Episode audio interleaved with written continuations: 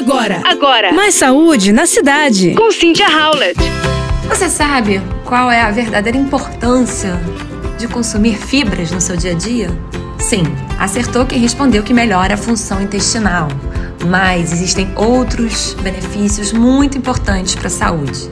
Por exemplo, aumenta a saciedade, melhora a sua fome, portanto ajuda no controle do peso reduz o risco de doença cardiovascular, diabetes tipo 2 e síndrome metabólica.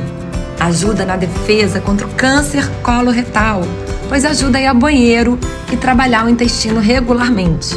Melhora também a composição e diversidade das bactérias intestinais. Fortalece a barreira intestinal, melhora a síntese de neurotransmissores pelo intestino, portanto, seu bem-estar psicológico, e reduz a inflamação intestinal. E qual seria essa recomendação? 21 a 25 gramas por dia para mulheres e 30 a 38 gramas por dia para homens. Essa quantidade pode ser obtida por uma alimentação rica em verduras, legumes e frutas.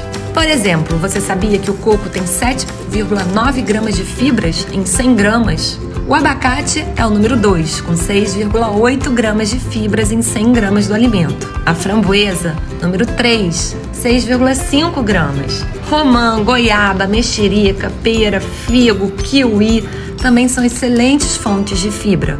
E coma com casca e, de preferência, sem suco. In natura. Combinado? Você ouviu Mais saúde na cidade. Com Cynthia Howlett.